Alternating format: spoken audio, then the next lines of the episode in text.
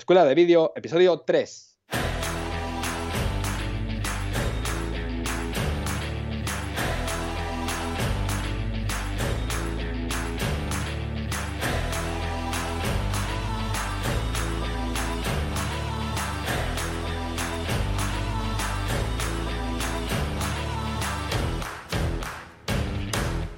Hola, bienvenidos a Escuela de Vídeo, el podcast donde Fran Fernández, propietario de fmcreativa.com y Cristian Adam de crealvideo.com y servidor de ustedes, hablaremos sobre todo lo que se refiere a vídeo, desde la grabación hasta la edición, repasando técnicas, programas y cámaras y además contaremos cómo nos las ingeniamos en nuestro día a día en las producciones audiovisuales y te darás cuenta que hacer vídeo es más fácil de lo que pensabas. Si estáis preparados y preparadas, empezamos.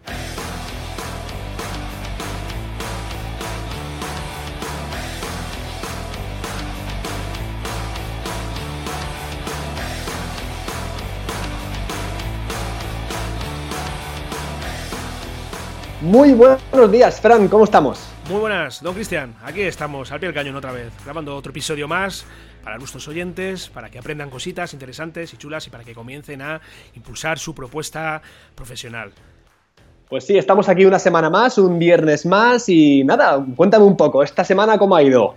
Pues liado, muy liado. La verdad que me faltan horas al, al día para abordar eh, todo lo que tengo que hacer, mm, tengo que organizarme bien bien con, con, todo, con todo el trabajo eh, y reconozco que eh, desde que empleo la técnica del time blocking, pues me, va bastante mejor porque tengo bastante claro y bastante identificado qué, es lo que tengo que abordar. El time blocking, para los que no lo conozcan, es una manera de organizarte tu trabajo, ya está, simple y llanamente. Más allá de la típica agenda, de, tareas, una lista de tareas que tienes que realizar, pues el time blocking huye un poco de eso porque también es, eh, a mí, por lo menos en mi caso, una lista de cosas interminables que tengo que hacer, pues me agobia, me agobia un poco. Y con el time blocking es básicamente de asignar un calendario de trabajo, unas horas determinadas al día, de los cuales tienes que desarrollar tu trabajo, pues es bastante, bastante válido y bueno, a mí me, está mejorando bastante mi, forma de trabajar. Es eh, una idea de Joan Boluda, eh, de Marketing Online, del podcast Marketing Online,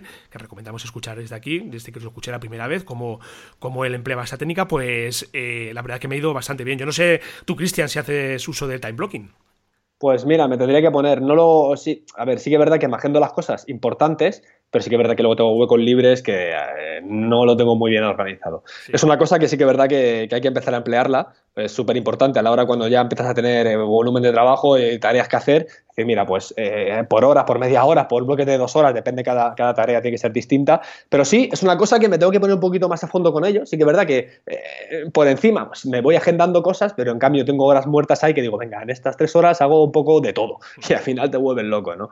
Por, por no seguir ese, ese digamos, ese, ese, ese rigor, ¿no? De, digamos, sí, de organización, ¿verdad? Sí, es que el time blocking al final lo que tienes que hacer es, tienes que ser es muy riguroso con los, con, con, los tiempos que tú te marcas. Si yo, por ejemplo, pues muchas mañanas a lo mejor empiezo a trabajar a las 9 de la mañana cuando dejo a los peques en el cole, pues mm, me pongo dos horas y media de, edición de vídeo porque tengo que entregarlo y son dos horas y media. O sea, no estoy para nadie. Estoy solamente para ese bloque de horas que, yo he definido. Y, y, a lo mejor dentro de eh, cuando termino de realizar este trabajo, pues tengo que abordar otra cosa. Siempre dejo ahí un tiempo intermedio, mejor media hora en blanco, que no lo tengo asignado para nada, y me dedico a otra cosa y me centro en única y exclusivamente en eso, sin concesiones. A ver, si es cierto que muchas veces tienes que cambiar cosas, tienes que meterte en cosas que te han surgido que son urgentes, mm, que muchas veces hay que diferenciar la urgencia con lo importante, ¿verdad? Porque muchas veces lo confundimos, lo que es la urgencia con, lo realmente importante.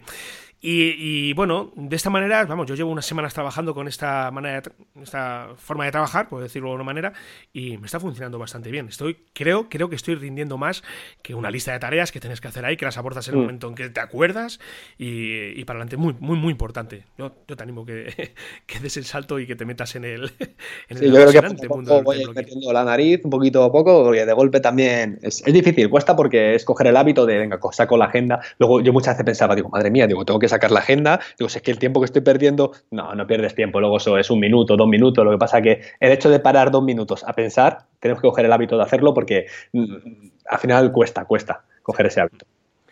Pues nada, mi semana ha sido bastante tranquila, entre comillas. Eh, pues sí, ya he entregado el vídeo que hice de, Cantabria. La verdad es que, bueno, los chicos que lo están organizando están, están encantados. en cuanto lo publiquen, pues si, si queréis también lo, puede, lo puedo enseñar, lo podemos subir digamos, en la nota del programa.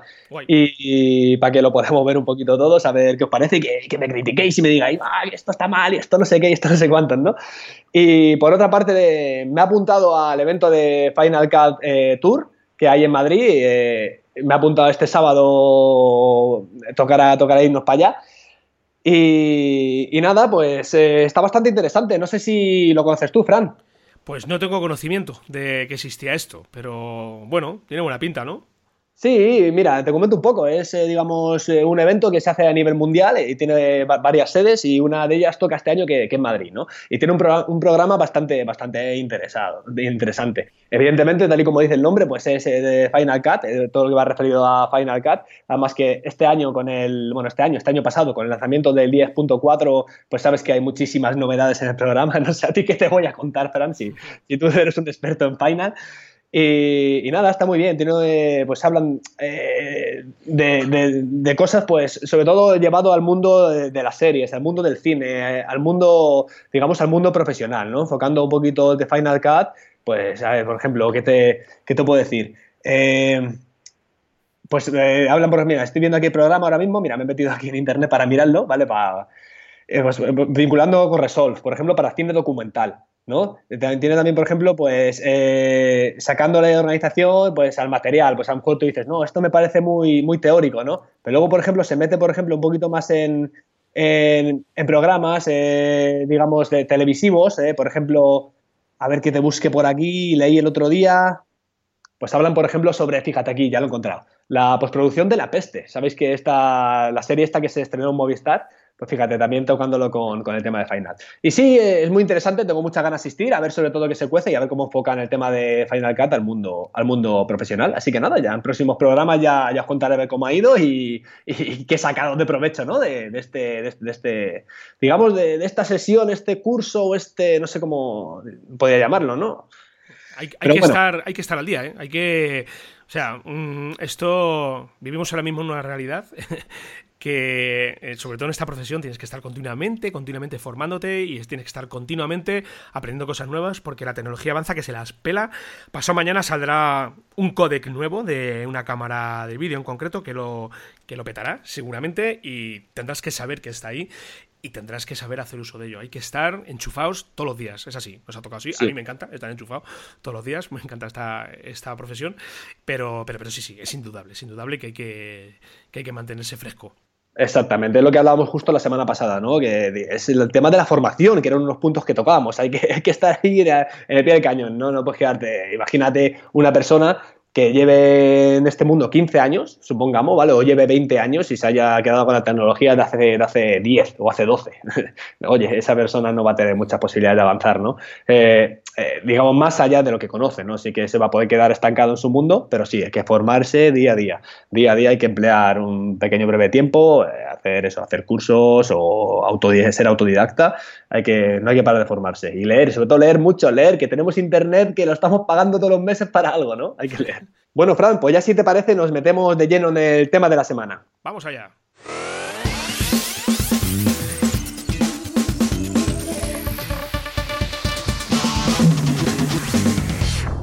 Bueno, y el tema que vamos a abordar hoy, eh, Cristian, es todo referente a cuál es el material que nosotros consideramos indispensable para grabar y para editar vídeo. Hablábamos en el episodio anterior precisamente de que, bueno, todos llevamos ya con nosotros una cámara de vídeo. Nuestro smartphone son muchas cosas al final y entre ellas es una cámara de vídeo. Una cámara de vídeo que perfectamente nos va a aportar una calidad de vídeo eh, bastante, bastante buena, muy buena, diría yo. Todos los teléfonos móviles de día de hoy yo creo que graban en Full HD, en una resolución bastante buena y de ahí lo llevamos con nosotros. Pero claro, y más allá un poquito de esto, también muchas veces eh, se plantea la necesidad de decir que, eh, bueno, más allá de un teléfono móvil, realmente tenemos que contar con un elemento que, que, nos dé sobre todo garantías, ¿verdad? Precisamente en el episodio de hoy vamos a hablar de todo esto y sobre todo eh, cuál es la inversión más lógica que nosotros haríamos, ¿verdad, Cristian? Sí, yo creo que hoy, si quieres, nos podemos centrar pues, en, cómo empezar a trabajar como un profesional, pero sin contar si lo vamos a monetizar o no. Digamos, un profesional de manera de que, que seas tú un experto en la materia, ¿no?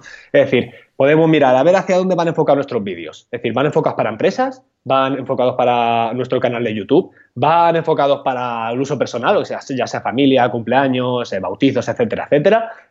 Si quieres, vamos, a, vamos empezando por ese tema. ¿Qué te parece? Vale, me parece Genial. Bueno, yo creo que antes de, abordar eh, cuál es el tipo de material que tenemos que, con el que tenemos que contar, indispensable, tenemos que diferenciar mm, principalmente dos escenarios. Uno es el propio trabajo de campo, es decir, donde salimos a rodar, donde salimos a filmar, qué material necesitamos para esta situación en concreto. Y luego sería también eh, qué necesitamos realmente, pues si además de ser eh, operadores de cámara, vamos a editar también nuestro trabajo, saber qué es lo que vamos a tener en el estudio, en nuestro propio estudio, en casa, en un despacho, llámalo X, ¿vale? ¿Qué, equipo, qué, ordenador vamos a necesitar y cuál es toda la logística de la cual tenemos que hacer uso para, finalizar nuestro trabajo, nuestros trabajos. Yo, en lo que se refiere a tipos de cámaras, pues bueno, mm, mucha gente, mucha gente me pregunta, la típica pregunta clásica de qué cámara me compro, Fran. Bueno, eh, yo a esta pregunta muchas veces la respondo con otra pregunta. ¿Qué es lo que vas a hacer? ¿Vale? Porque si vas a abordar un proyecto que eh, está basado en tecnología 360 grados, pues tendrás que comprarte una cámara que esté firme en 360 grados, ¿verdad? Si vas a hacer un producto que va destinado a televisiones con formato 4K, tendrás que rodar en 4K, ¿verdad? Entonces, tienes que tener muy claro cuáles son tus verdaderas necesidades. Para empezar, yo eh, creo que las cámaras DSLR que nos encontramos a día de hoy en el mercado son perfectamente válidas. la calidad de la imagen que nos ofrecen estas cámaras, pues es muy, muy buena y sobre todo la versatilidad que, que nos ofrecen también. La posibilidad de poder cambiar de objetivos, eh, de ópticas, eh, que se adecúen más a un tipo de rodaje en concreto u otro, pues desde mi punto de vista son, es una opción muy muy válida. De todo lo que hay, pues bueno, eh, hay un modelo de Canon, la Canon 1300D, que yo lo considero ideal para comenzar. La calidad de imagen que nos va a ofrecer esta cámara es muy buena. Eh, mm, podemos grabar sin preocuparnos de poco más de configurar la cámara con sus parámetros adecuados. Muy sencillo el uso, muy, muy, muy, muy manejable la cámara. Tuve la ocasión ayer precisamente de con una amiga ver, eh, me pidió consejo de, cómo grabar una cosita que, que quería hacer y me di cuenta es una cámara para comenzar ideal, ideal. No pesa casi nada, pesa muy poquito. A ver, si es cierto que la construcción pues no es tan robusta como una 5D Mark IV, ¿vale? Son cámaras más pesadas también, pero para, para comenzar es ideal. Vamos a dejar de todas formas en las notas del programa un enlace a Amazon, que tenemos ahí una cuenta de afiliados, por si nos queréis ayudar, ¿vale? Y vamos a dejar un enlace a esta cámara, a la, 1300D, que, es una opción que yo considero muy, muy interesante a la hora de, comenzar a dar vuestros primeros pasos. Eh, los precios, pues bueno, están dependiendo si te llevas también un objetivo, o sea, cuerpo de cámara más objetivo, pero creo que que con cuerpo de cámara más un objetivo normalito, un 18-55, ya hablaremos de objetivos de todas formas, pues lo tienes por menos de, 400 euros. Es una inversión que no es demasiado abultada y que creo que, bueno, también depende de, la situación de cada uno, bastante, bastante asequible. ¿Tú cómo la ves esta cámara, eh, Cristian? ¿Qué te parece la, la Canon 1300D? La veo sobre todo que tiene un precio para lo que te ofrece fenomenal, ¿no? Pero a mí, por ejemplo, me gustaría añadir eh, un par de cámaras más, si me lo permites. Eh, por ejemplo, eh, me gustaría añadir la Sony, la A5000, y es una, una, cámara sin espejo, bastante así compacta. ¿Y por qué quiero, añadir esta cámara? Me dice, bueno, si, es más cara y es, sí, evidentemente más cara, pero esta, esta cámara me gusta lo que tiene, que tiene la pantalla pivotante. Imaginemos que tus vídeos van enfocados a tu canal de YouTube, ¿no? Siempre está muy bien tener la pantalla pivotante, o sea, que tú mismo te puedas ver cuando grabas, ¿verdad?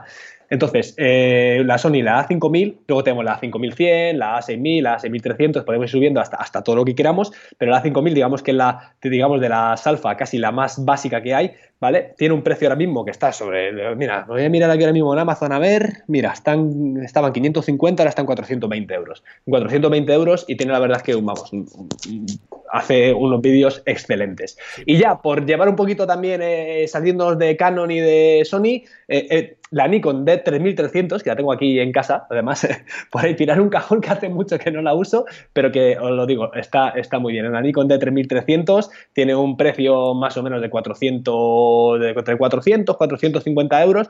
Es una cámara que también está muy bien, digamos, sería la, competencia, la competencia de Canon, ¿verdad? Sí, la, eh, lo vamos a dejar de todas formas, todo ahí las notas, todos los enlaces de afiliados, ya os decimos por si nos queréis ayudar, si compráis a través de aquí con nuestro enlace, bueno, nos va a ayudar un poquito ahí, tendremos ahí una pequeña comisión para mantener el hosting, ¿verdad?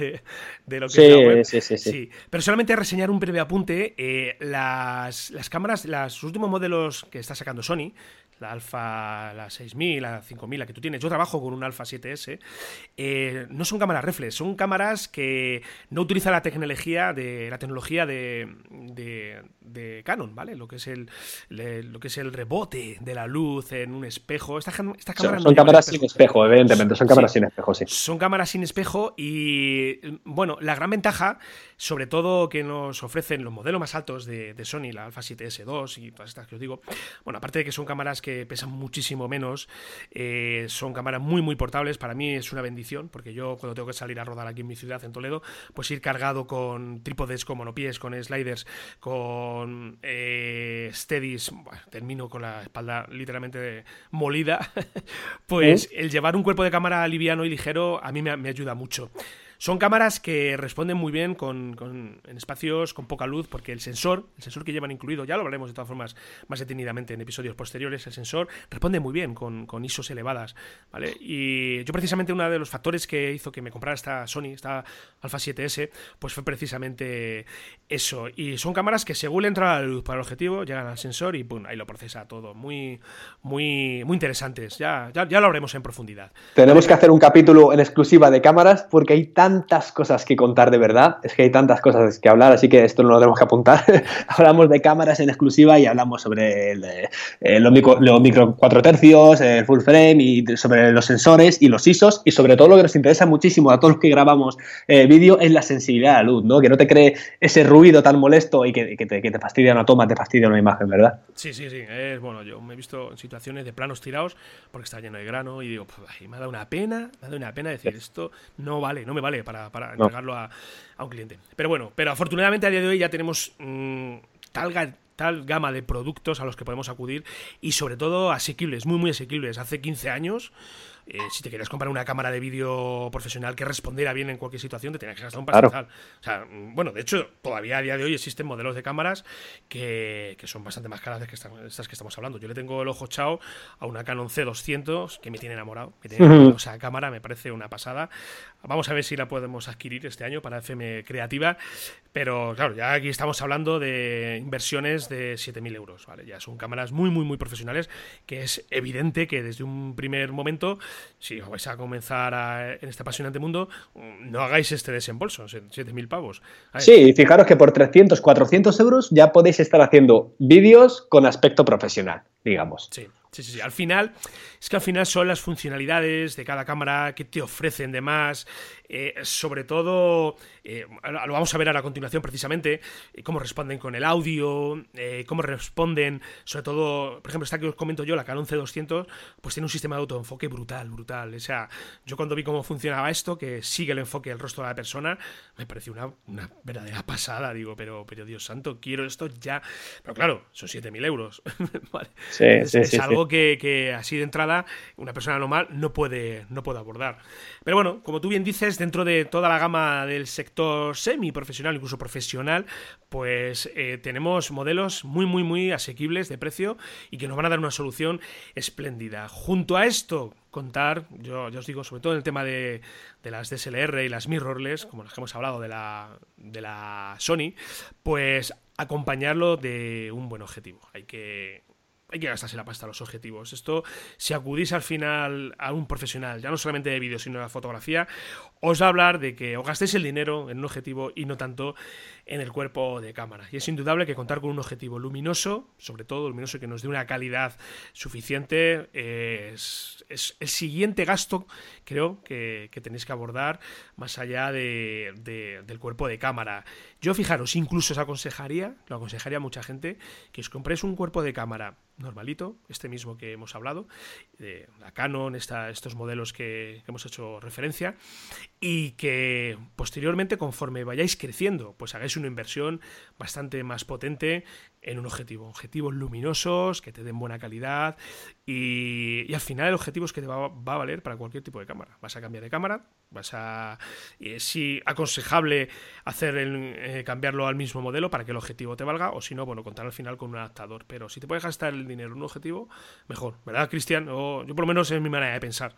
Sí, sobre todo cuando estamos empezando hay que, hay que, o sea, no tienes que invertir tanto en un cuerpo de cámara. Luego depende, luego depende, ¿no? Porque también hay, eh, hay cuerpos de cámara que te ofrecen, pues estamos hablando de la sensibilidad ISO, ¿no? Tener una mayor una mejor y mayor sensibilidad eh, a, a, luces, a luces bajas, ¿no?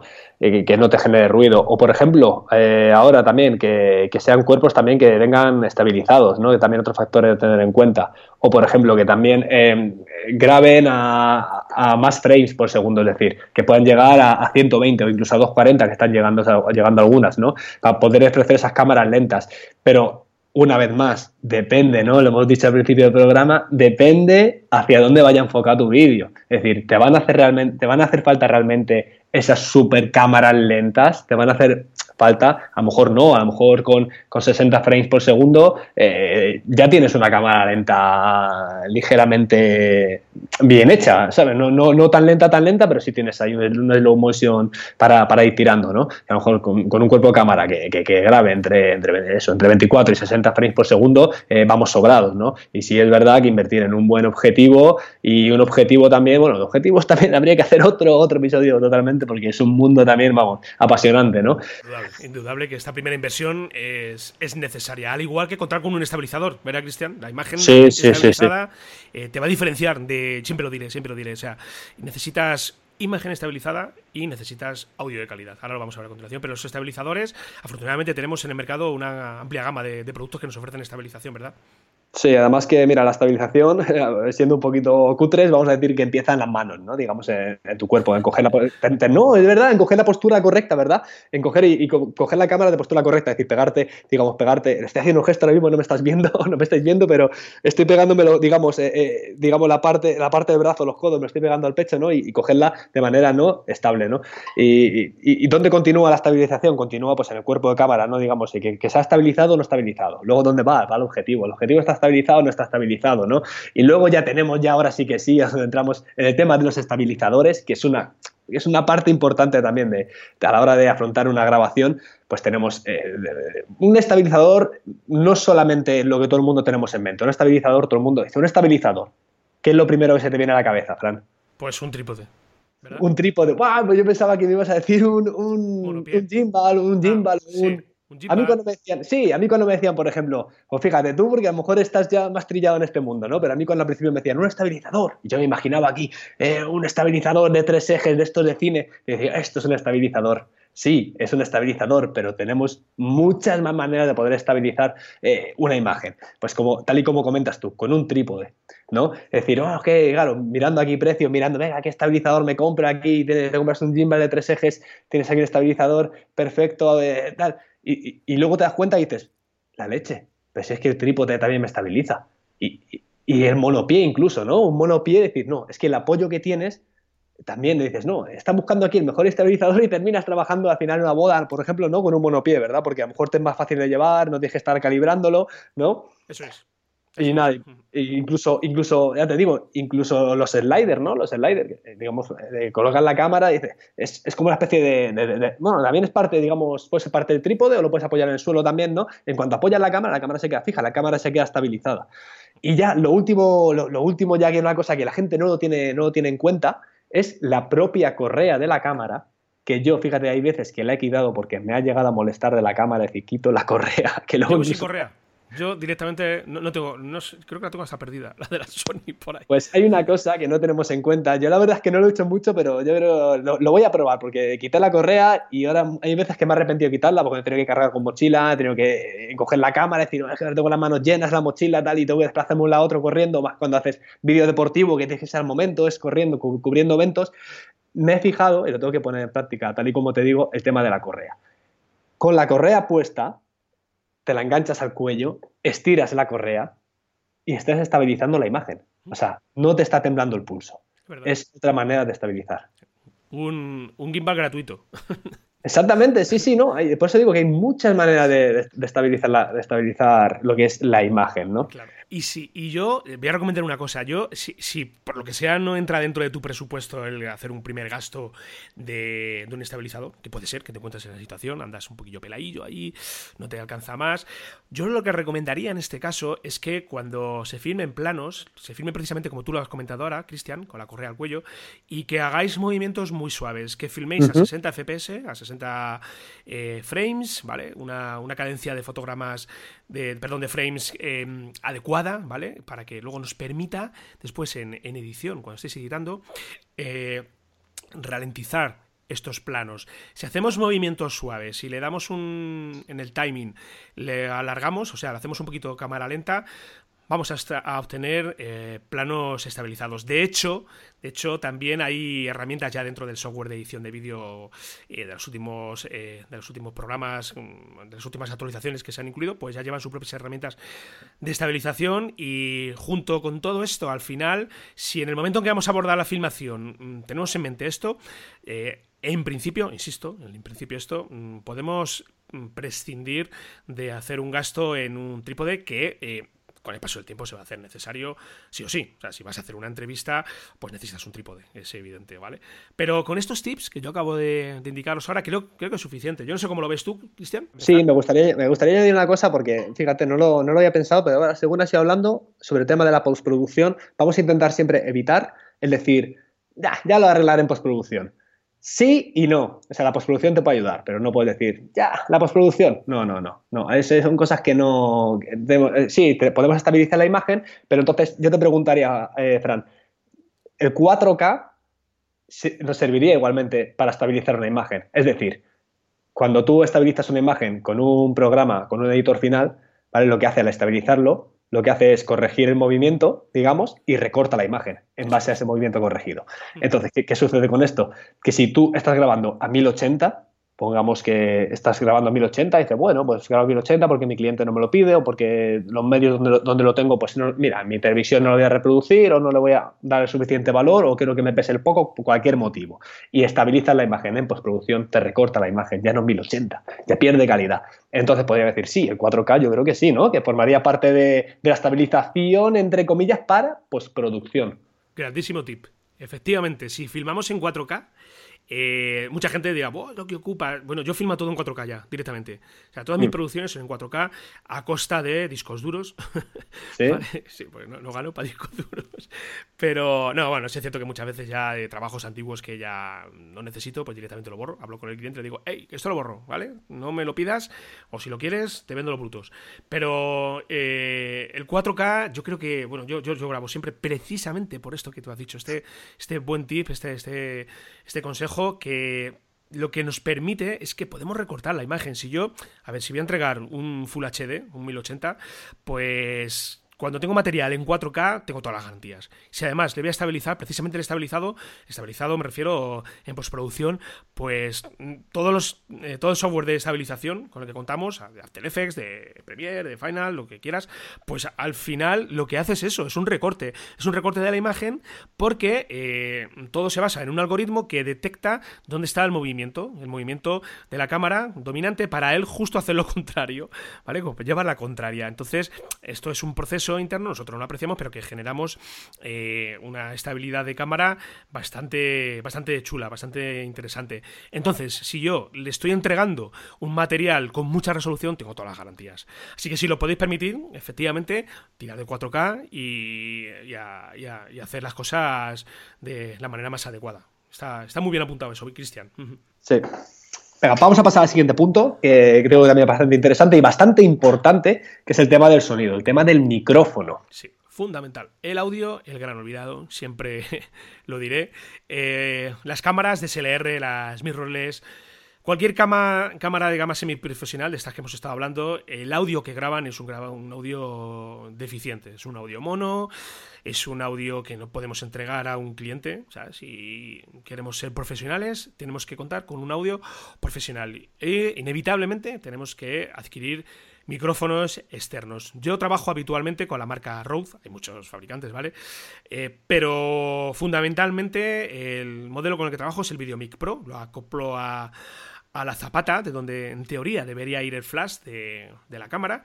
Lo conecto a la entrada de audio y por 90 y pico euros aproximadamente ya tenemos eh, un micro de calidad, ¿vale? Yo os digo, yo el VideoMic Pro lo vamos a dejar de todas formas en, en las notas del programa, ¿vale? Hay un modelo en concreto, el Recode, que es bastante relación calidad-precio bastante asequibles, 79 euros, lo estoy viendo ahora mismo en Amazon, y con este es más que suficiente, ¿vale? Luego os podéis ir, si queréis, al VideoMic Pro R, que es el que, con el que yo trabajo habitualmente, y, aportar audio externo de calidad. O sea, sí o sí, tenéis que hacer esto, esto es obligatorio, a no ser que, bueno, que la producción que hagáis sea todo con voz en off, que, o que le metáis música y que prescindáis del audio en directo, ¿vale? Pero es algo imprescindible. Un micro de corbata también, yo trabajo también con un, con un Rode, el Lavalier, lo vamos a dejar también en las notas del programa para que le echéis un vistacillo, súper asequible, son ciento y pico eh, euros, creo recordar, hace, hace, hace unos días lo pude ver eh, en Amazon, mira, 45 euros lo tenemos, el que, con el que yo trabajo, o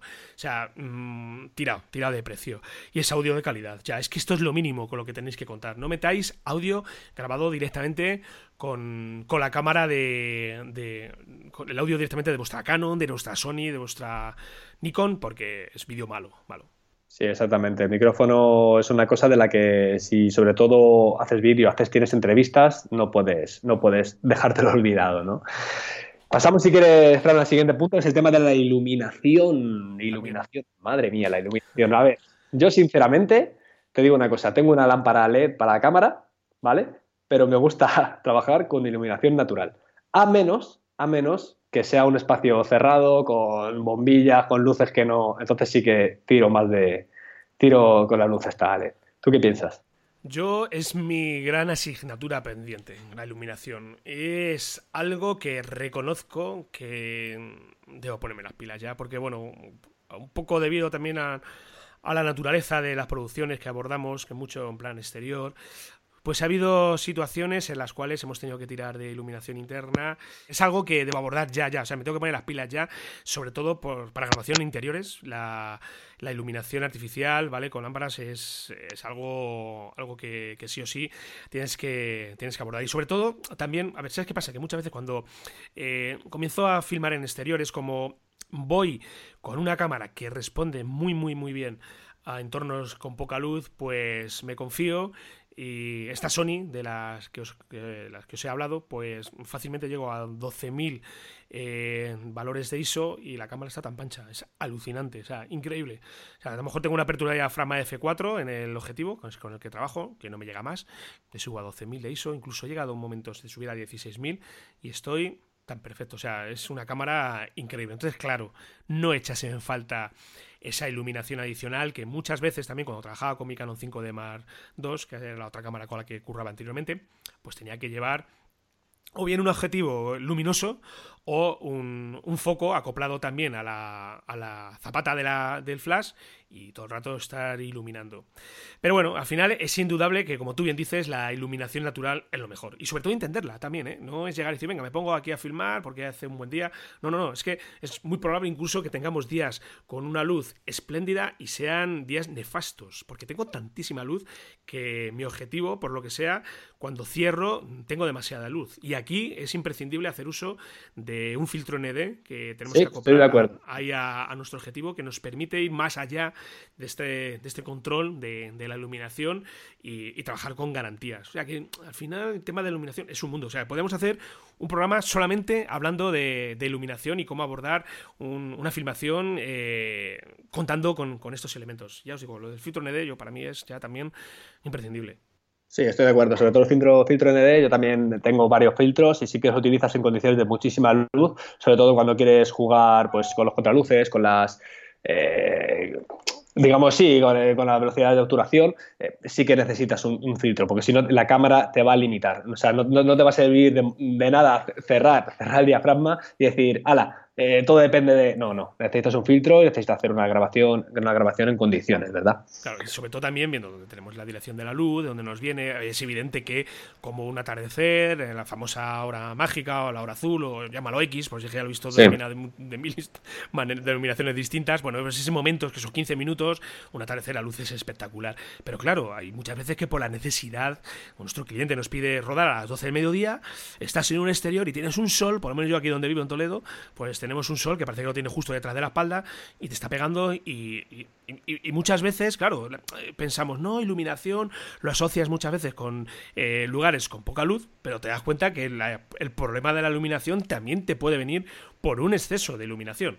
Entonces, pues ahí tienes también que contar con filtros reflectantes, eh, saber dirigir la luz de, una manera u otra por donde te llega, que no le dé directamente la cámara al entrevistado. No lo sé, son situaciones que, también hay que abordar. Ya te digo que esto, esto da casi para un programa completo y bueno, ya lo, vamos a apuntar ahí de todas formas para un programa futurible eh, y, lo vemos con más, con más eh, detenimiento.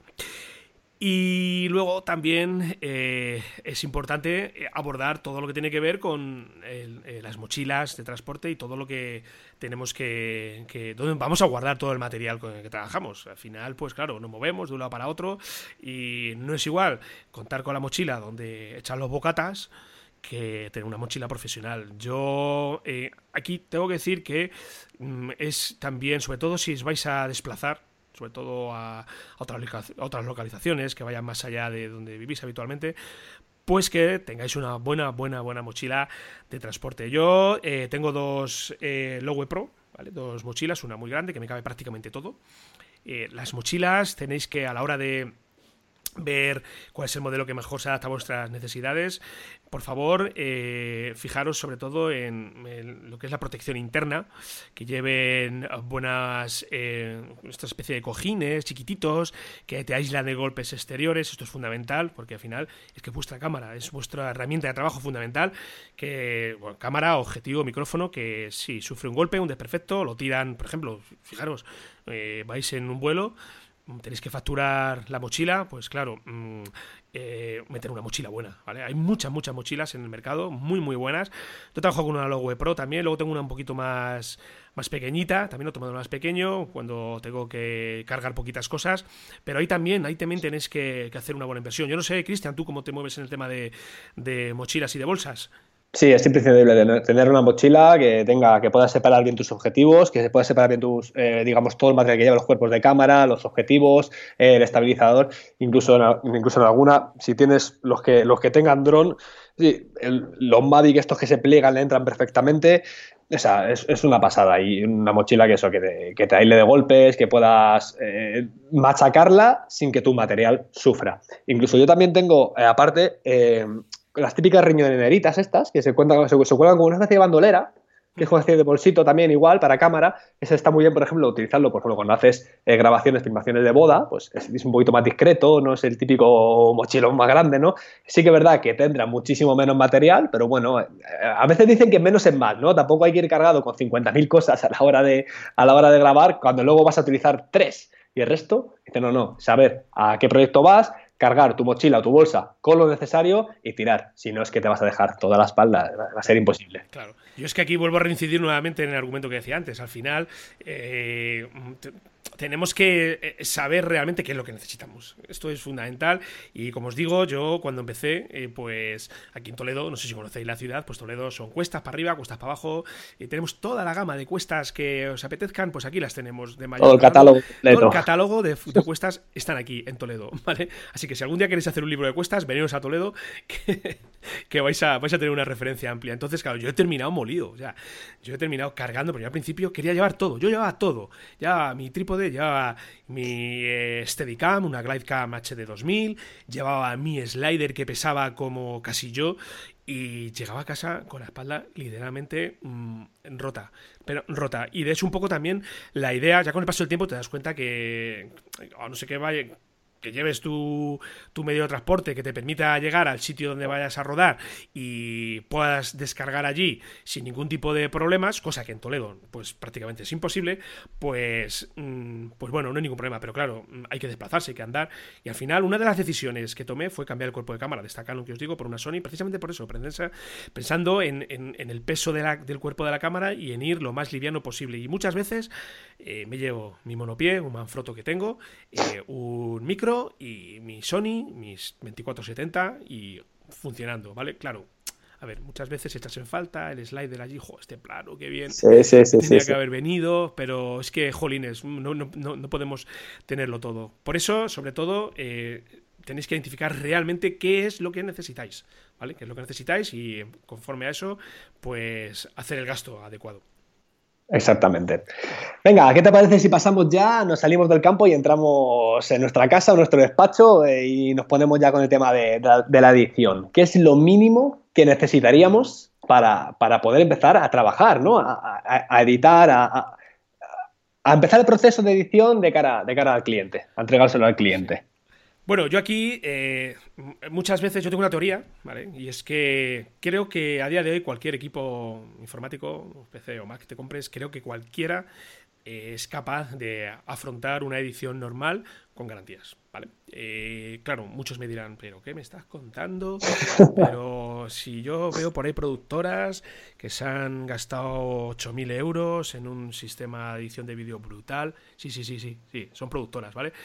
Pero al final, eh, lo que tienes que tener en cuenta, básicamente, es en los tiempos. El tiempo, el tiempo que tú tienes para editar es lo que, lo que va a marcar realmente la diferencia. Y me explico. No es igual que yo llegue a siente a mi mesa de, edición, comience a editar porque tengo un cliente que me está pidiendo un trabajo a las 6 de la tarde y estoy comenzando a editar a las 12, que comenzar a trabajar con un equipo, ¿vale? Eh, normalito para entregar un trabajo a lo mejor dentro de una semana. Entonces, al final aquí es donde está la diferencia, ¿vale? Si tienes clientes que eh, te van a pedir trabajos eh, inmediatos y sobre todo, si te vas a dedicar a esto profesionalmente, pues ahí sí que tienes que hacer una inversión porque al final es el tiempo tu tiempo es oro al final. Tú tienes que valorar lo que vale tu hora, lo, que, lo que cuesta tu hora de trabajo y al final ahí establecer una relación. Claro, si tienes un equipo muy muy potente, con una buena gráfica, con un, eh, una memoria una memoria RAM mínima, yo creo que 16 gigas y eh, una tarjeta gráfica potente y un, un, micro, ¿vale? Un i7 mínimo, pues bueno, bueno, vas ahí con, con garantías, ¿vale? ¿Qué te vas a dedicar para ti? Que vas a comenzar con un equipo cualquiera sencillito, creo que es, creo, creo, creo que es más que suficiente. Yo quizás donde haría realmente el hincapié sería en eh, invertir en una buena tarjeta gráfica. La tarjeta gráfica es indispensable. Oye, si te puedes invertir en una de 4 gigas, eh, vas a hacerle el trabajo mucho, mucho más liviano a tu equipo y a tu software de, edición de, vídeo. No sé cómo lo ves tú, Cristian. Sí, mira, yo te, voy a contar un poco lo que pienso, ¿no? exactamente, coincido contigo, ¿no? El tema es que tienes que tener un ordenador, una computadora, eso, no hay discusión. Queremos empezar a trabajar haciendo vídeos, editando vídeos, tenemos que tenerlo. Pero también te digo, mejora tu equipo a raíz de que te vaya saliendo trabajo. Ya volvemos un poquito antes, no inviertas aquí el oro y el moro, como dicen, ¿no? En, en equipos ultra mega caros, porque es que he visto que los profesionales utilizan, no. Empieza con tu equipo y si luego te hacen falta más recursos, pues puedes ir ampliando, puedes ir ampliando, tal como comentas tu tarjeta gráfica, puedes ir ampliando, puedes comprarte un monitor, eh, un 5K, o sea, o sea, tienes posibilidades miles. Entonces, empieza con lo básico y poco a poco ves sumando según tus necesidades, ¿no? Según tus propias necesidades de trabajo. ¿Qué necesidad tendrás tú de comprarte un equipo? Imagínate, de 8.000 euros, ¿vale? O de 4.000 euros, o lo que sea, una pantalla de... Si luego tu, tu, tu trabajo, o sea, no, no, lo, no, no, que no lo vayas a amortizar, sino que no lo vas a tener suficientemente trabajo como diciendo, vale, ¿y ahora qué hago yo con esto? Para mi vídeo de casa, para mis vídeos familiares. No, empezamos, pues yo ya ves que soy muy fan, creo que tú también, ¿no? De la metodología Lean Startup, empezar con lo básico, lo comentamos en el programa anterior, y poquito a poco ir sumando recursos. Sí, sí, sí. Y yo haría hincapié también en algo que muchas veces se pasa por alto, y que nos puede llevar a situaciones muy desagradables. Y es el contar con un buen sistema de copias de seguridad. Es decir, invertir en discos duros o incluso invertir ya en un sistema RAID. Importantísimo. sí, que ya para el que no lo conozca, pues es una manera de replicar tus datos de tu disco, de tu disco de sistema o de incluso de, de discos duros y hacer copias de seguridad. Yo es que soy un fanático de las copias de seguridad. Me paso, me paso quizás en tantas copias de seguridad. Yo duplico y duplico bibliotecas de, de Final Cut con el software con el que edito. Y es, que, es que me da pánico, de verdad. O sea, yo pensar que voy a perder un trabajo y ya no solamente el perderlo, sino el cómo se lo digo yo a mi cliente que he perdido su trabajo. Pero vosotros os imagináis eso. O sea, eh, ¿qué, ¿qué imagen de profesional vais a transmitir si decís que habéis perdido todos los datos? O sea, mm, gastaros la pasta en los discos duros, de verdad. Y que no os duelan prendas en, invertir. Joder, tampoco es tan caro un disco duro, ¿eh? Un, disco duro de un tera. Mm, ¿Cuánto vale? Eh, ¿90 euros? ¿80? Por ahí, jolines. Pues mira, me compré yo hace poco un SIGE de, de 4 teras y creo que me costó 150 euros, más o menos.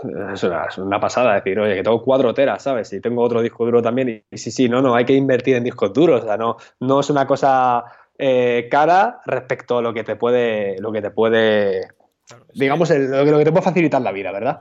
Es que las copias de seguridad te acuerdas de ellas en el momento que tienes el desastre. Te echas las manos a la cabeza y ¡pah! ostras, si no tengo copia. O sea que yo ahí haría, haría la inversión también. Es algo con lo que tenéis que contar, aparte de todo lo que hemos hablado, de las cámaras y tal, los, los eh, las ópticas y los estabilizadores. Un buen sistema de copia de seguridad, de verdad. No es que me gastos ahí. Exactamente. Bueno, pues, yo creo que sí, la lista puede ser muchísimo más larga. Nos podríamos meter aquí, pues, muchísimo más material, ¿no? Pero al final. externos, grabadores externos. Sí, sí, sí, eh, pero esto al final es el, poco a poco. ya vas creciendo y ya te vas dando cuenta que, que necesitas más.